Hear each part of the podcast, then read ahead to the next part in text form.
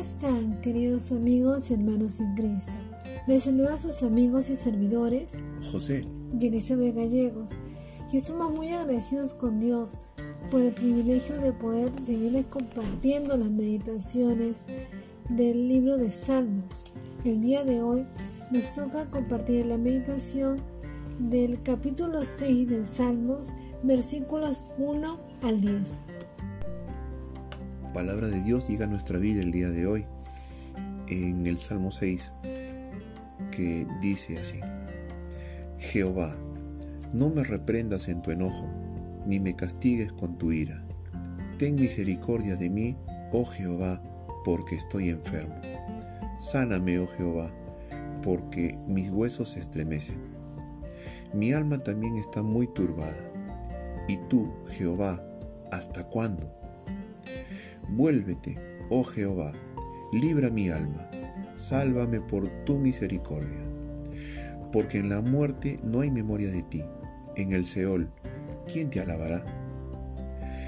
Me he consumido a fuerza de gemir, todas las noches inundo de llanto mi lecho, riego mi cama con mis lágrimas.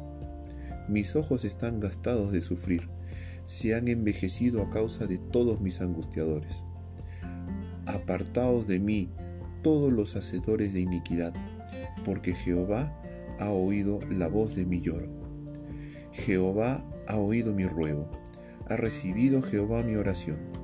Se avergonzarán y se turbarán mucho todos mis enemigos se volverán y serán avergonzados de repente.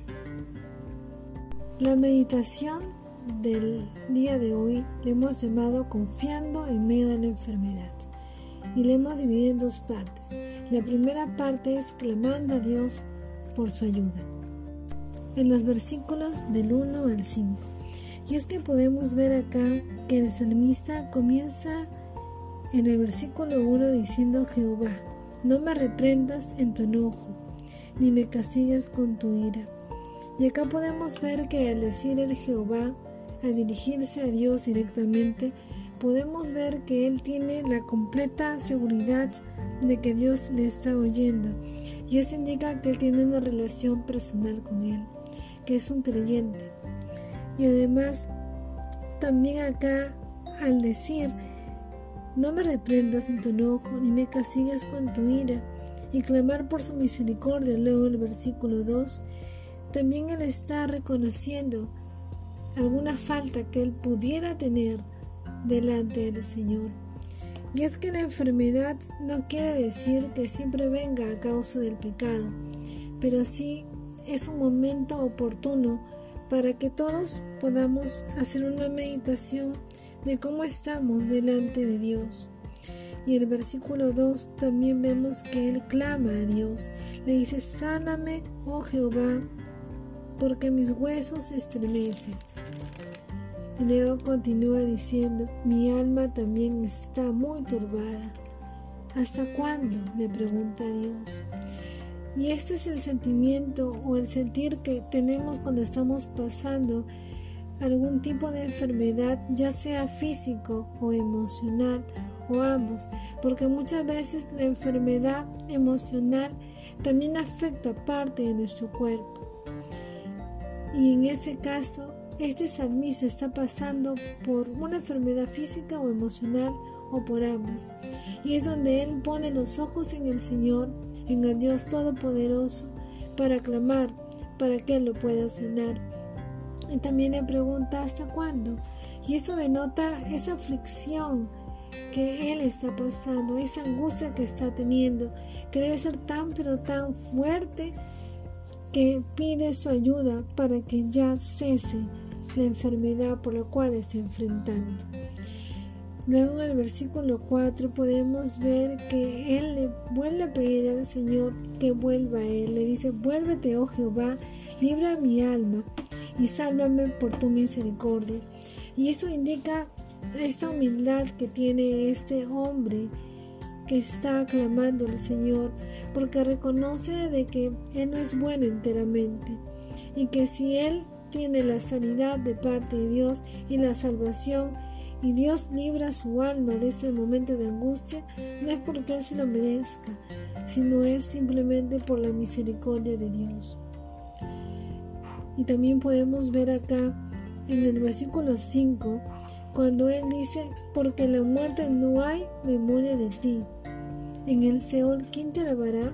Y aunque Él no conozca, así como nosotros, que de repente ahora conocemos un poco más lo que puede haber después en la vida venidera, después de la muerte, en este caso Él no está seguro, pero lo que sí está seguro es que su propósito es alabarle al Señor. Y si Él parte de esta tierra o muere, no habrá quien alabe a Dios. Queríamos hacerte unas preguntas. Y la primera es, en este tiempo de prueba, de pandemia, ¿estás pasando algún momento de enfermedad, ya sea físico o emocional? Estás llenándote de temor o de estrés a causa de mucha gente que se está muriendo y que está enfermándose por causa del COVID-19. ¿En quién está tu confianza? La segunda parte comprende de los versículos del 6 al 10 y le llamamos confiando plenamente en Dios. Entre los versículos 6 y 7 se describe claramente la condición de sufrimiento del salmista. Aquí él está consumido a fuerza de su gemir. Todas las noches inunda de llanto su lecho. Riega su cama con sus lágrimas. Sus ojos están gastados de sufrir, se han envejecido a causa de todos sus angustiadores. Esto nos describe una condición calamitosa que le lleva hasta el llanto. Imaginemos qué tan profundo debe ser ese dolor que él siente que lo lleva a llorar todas las noches en su cama. Qué angustia. Pero en el versículo 8 hay un punto de quiebre. Dice, apartaos de mí todos los hacedores de iniquidad, porque Jehová ha oído la voz de mi lloro. Esto nos lleva a reflexionar en una mecánica de comportamiento muy común en estos tiempos. Los enemigos, los angustiadores, son como buitres alrededor de una presa herida. Ellos se reúnen y así se regocijan de las calamidades del caído. ¿Y saben qué? Piensan tomar ventaja de su debilidad. El salmista sabía esto y por eso levanta su voz al Señor. Versículo 9 dice, Jehová ha oído mi ruego, ha recibido Jehová mi oración. ¿Y saben qué? Cuando nosotros confiamos plenamente en el Señor, el Señor responde de una manera sobrenatural, de una manera sorprendente, de una manera en la que tú y yo no nos esperamos. Dice, se avergonzarán y se turbarán mucho todos mis enemigos, se volverán y serán avergonzados de repente. Amado hermano y amigo, no pongamos, no subestimemos el poder de Dios. Nosotros confiamos en Él, en nuestro tiempo de profunda angustia, en nuestro momento de llanto, en nuestro momento donde todo parece perdido. Nosotros confiamos en Dios. Y a pesar de que tengamos gente alrededor nuestro que estén esperando el momento preciso para aprovecharse de nuestra enfermedad, el Señor va a tomar acción. Su palabra lo dice. Y se volverán y serán avergonzados de repente. En esta parte final del Salmo, el salmista nunca duda de que Dios le va a escuchar. Amados hermanos y amigos, debemos de confiar plenamente en Dios, como lo hizo el salmista, escribiendo este salmo. Y así como el Señor lo animó al salmista en ese tiempo, este salmo también nos anima a nosotros en este tiempo. Y yo quiero hacerte dos preguntas. ¿Cuán a menudo oras al Señor? Y la segunda pregunta sería, ¿crees tú que el Señor está escuchando tu oración?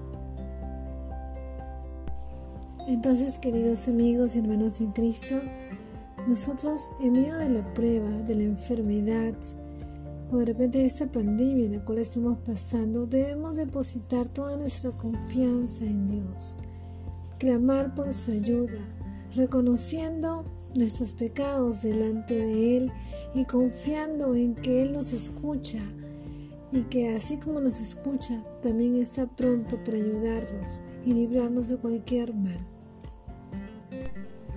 Ahora nos dirigimos a ti, amado amigo, tú que aún no has recibido a Cristo.